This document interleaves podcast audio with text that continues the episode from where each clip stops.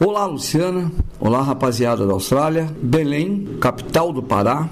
Sexta-feira no Brasil, dia 8 de setembro de 2023, às 23 horas e 10 minutos. Nesse momento, o Neymar recebe uma bola de uma sobra de um drible do Rodrigo dentro da área, bate para o gol, sai correndo, dá dois saltos, desfere socos no ar e lembra Pelé.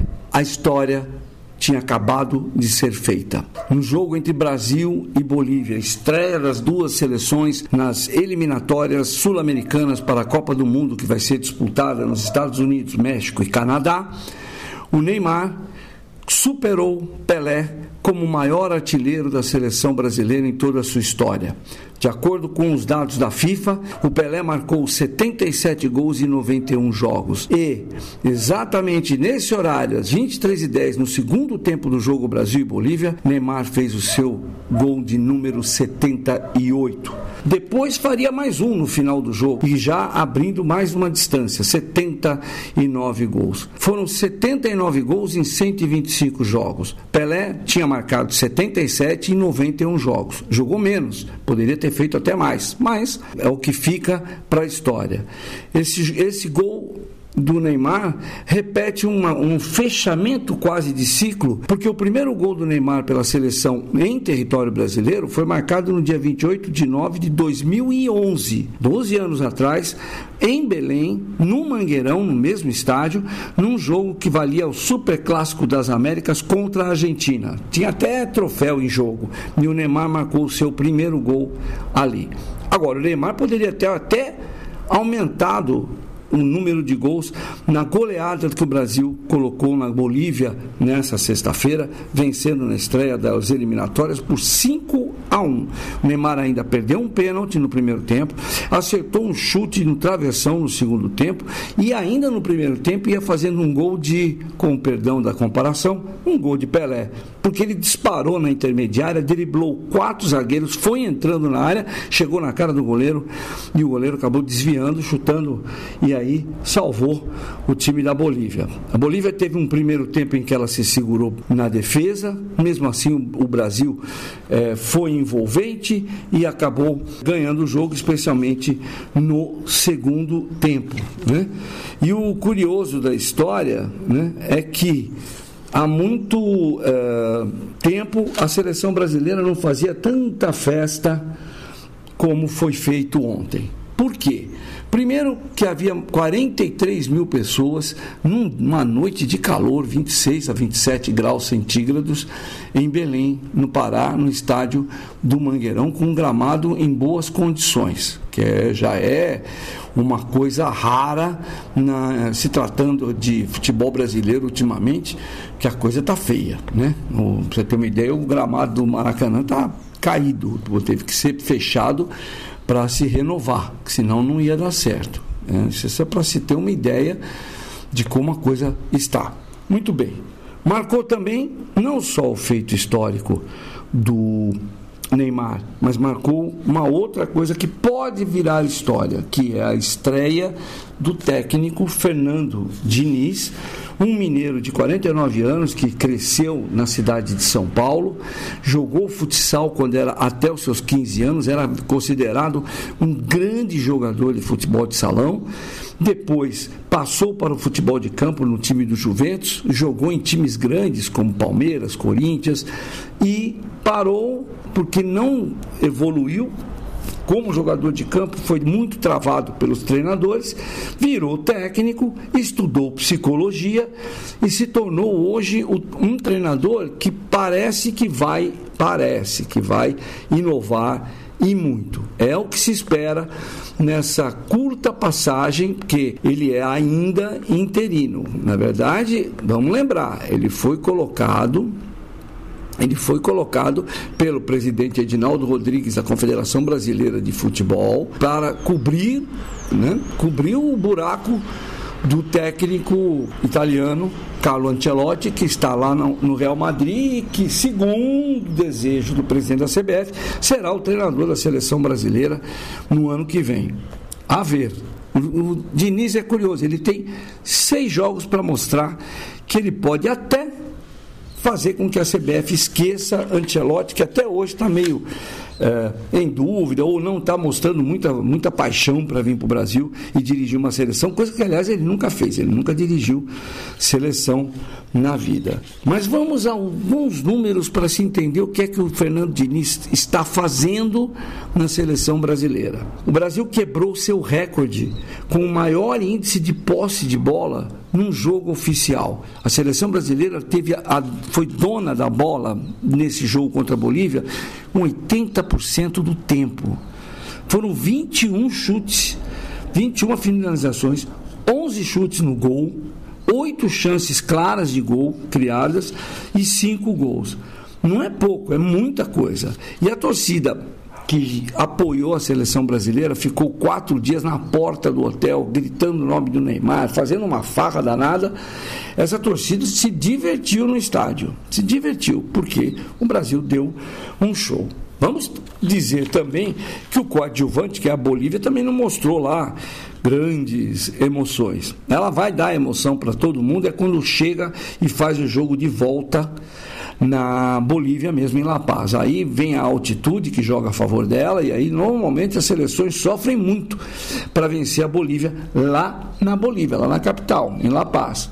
Mas fora de casa, fora de, da altitude, a Bolívia não, não tem histórico muito bom. Para se ter uma ideia, nos últimos 64 jogos fora de casa, a Bolívia empatou 9 e perdeu 55. Não é pouco, né? Agora, o goleiro da Bolívia, o Vizcarra, que impediu o gol de Neymar no pênalti, naquela jogada que parecia de Pelé, que ele driblou todo mundo, também impediu que o atacante Richarlison fizesse gol em duas ocasiões em que ele cabeceou uma no chão, ele foi lá e tirou, e a outra defendeu um chute do, do atacante do Tottenham, o, o goleiro saiu de campo depois do jogo, o Vizcarra, dizendo assim: o Brasil ataca por todos os lados, não dá para parar.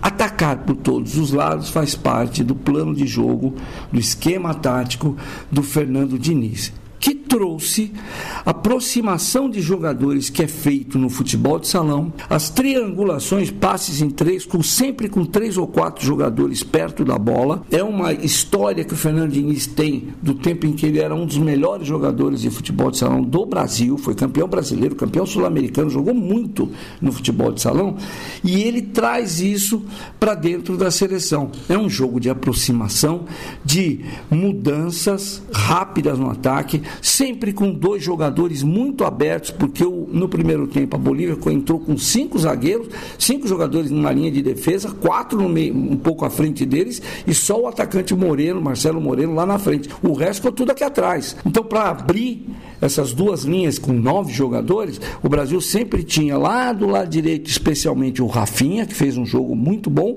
e aqui do lado esquerdo o Rodrigo e o Renan Lodge, que é o lateral esquerdo, eles se revezavam.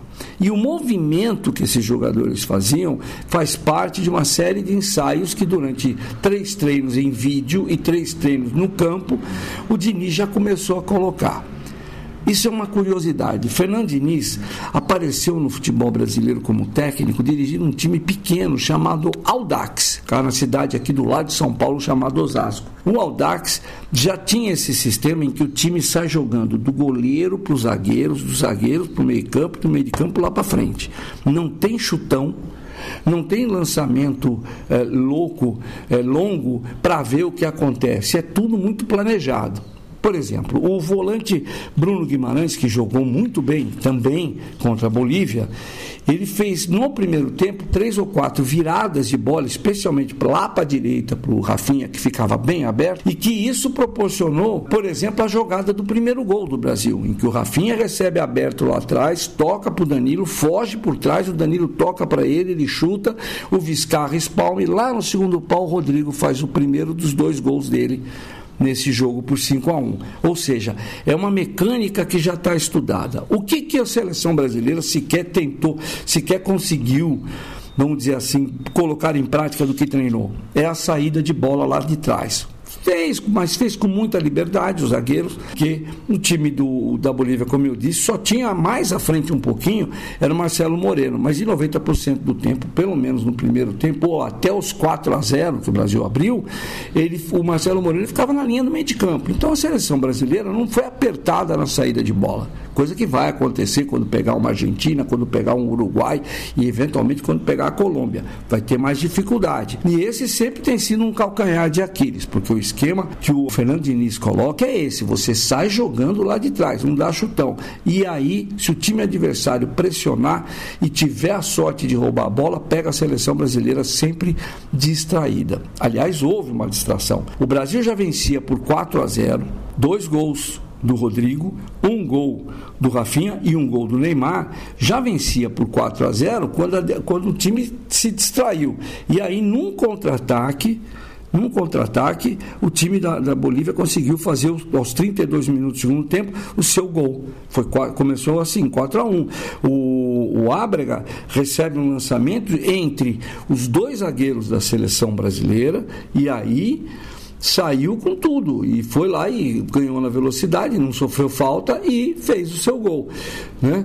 Isso já deixou, inclusive, o, o, o Fernando Diniz já avisou, inclusive na coletiva, que ele vai ter que trabalhar isso. O Brasil não pode ficar bobeando. E foi o caso que Marquinhos e Gabriel Magalhães, os dois zagueiros, não, não chegaram e não ficar em cima do A, no contra-ataque. E aí mostra-se que a defesa vai ter que ser trabalhada. E ele falou isso: o que está de errado, a gente vai trabalhar. É isso.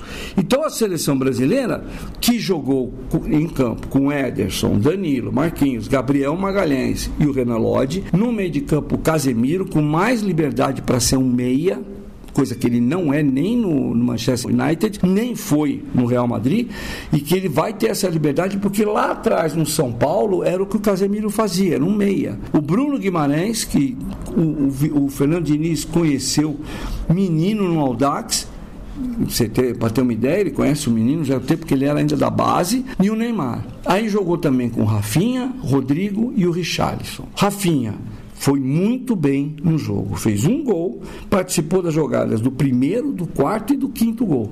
Ou seja, foi efetivo, muito efetivo, jogando do lado direito. O que dá um problema, uma dor de cabeça para um jogador que foi cortado no antes da apresentação, poucas horas antes da, da apresentação, que é o Anthony.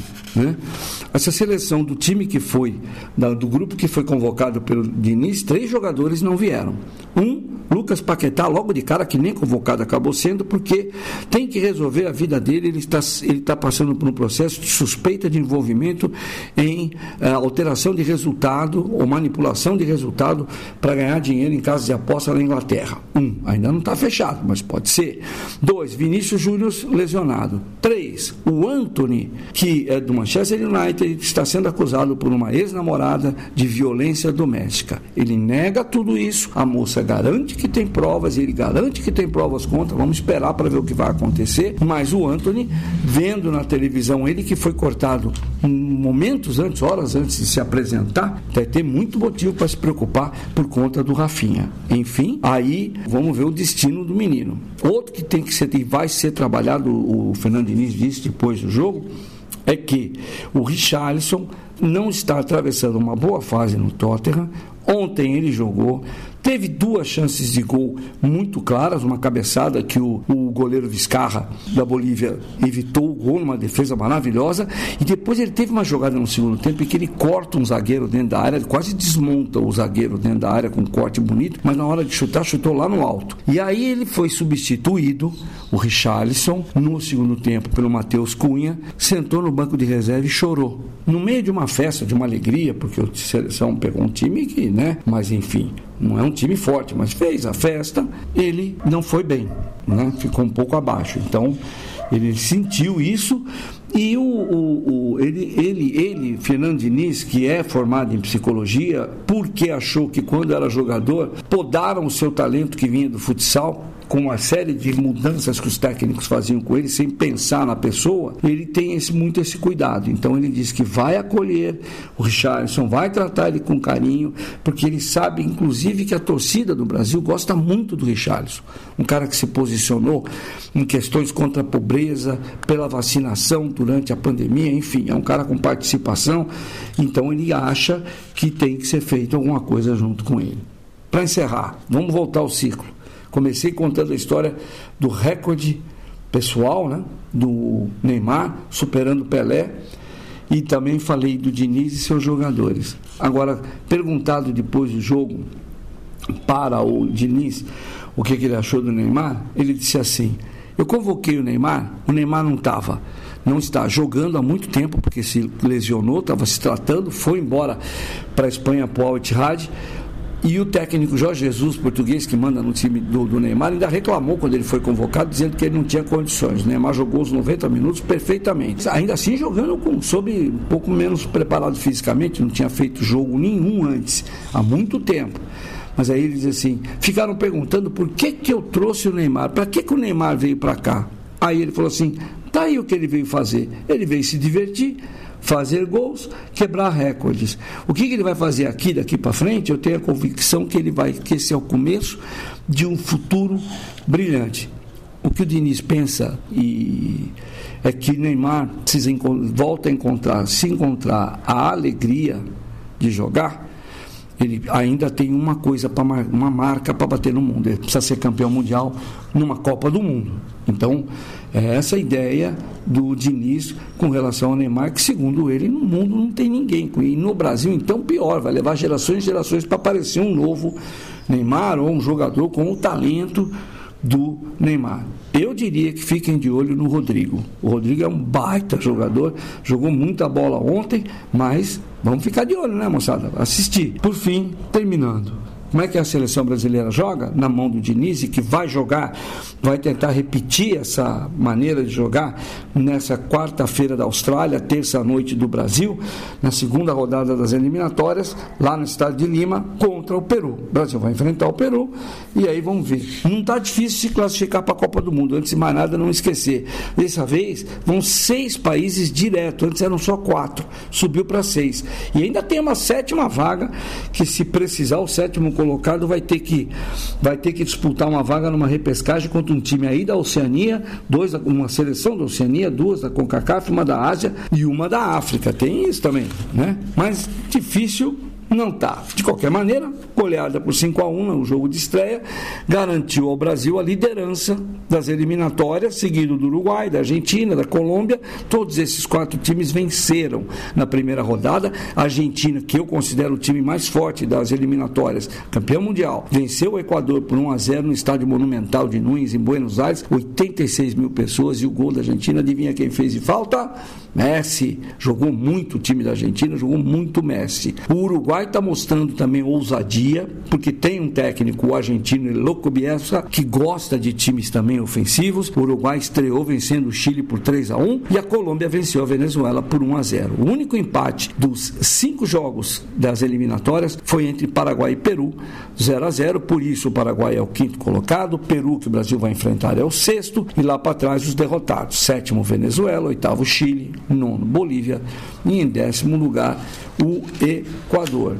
Enfim, começa as eliminatórias e começa uma pequena era, a era do Fernando Diniz. Por que pequena? Ele só tem seis jogos até pelas datas, ele entregaria o cargo para o, o, o, preferido da CBF, que é o Carlo Ancelotti. Acontece que se começar a jogar o Brasil e dar show desse jeito, vai ficar chato tirar o Fernando Diniz. E olha que o Fernando Diniz pela frente vai ter paulada. Até lá, até completar esses seis jogos, ele vai jogar contra o Uruguai, vai jogar contra a Argentina muito possivelmente um amistoso contra a Espanha. Dependendo de como a seleção brasileira se sair, e ela, conhecendo o trabalho do Diniz, vai fazer grandes jogos, mas também vai dar grande susto. Até se estabilizar, vamos ver se de repente o Diniz vira e mostra para o Edivaldo Rodrigues assim: não, deixa, deixa o Ancelotti cumprir o contrato dele com o Real Madrid, porque não vai precisar, nós já temos um treinador. Vamos ver, é o que a gente espera. São Paulo para a SBS, Luciano Borges.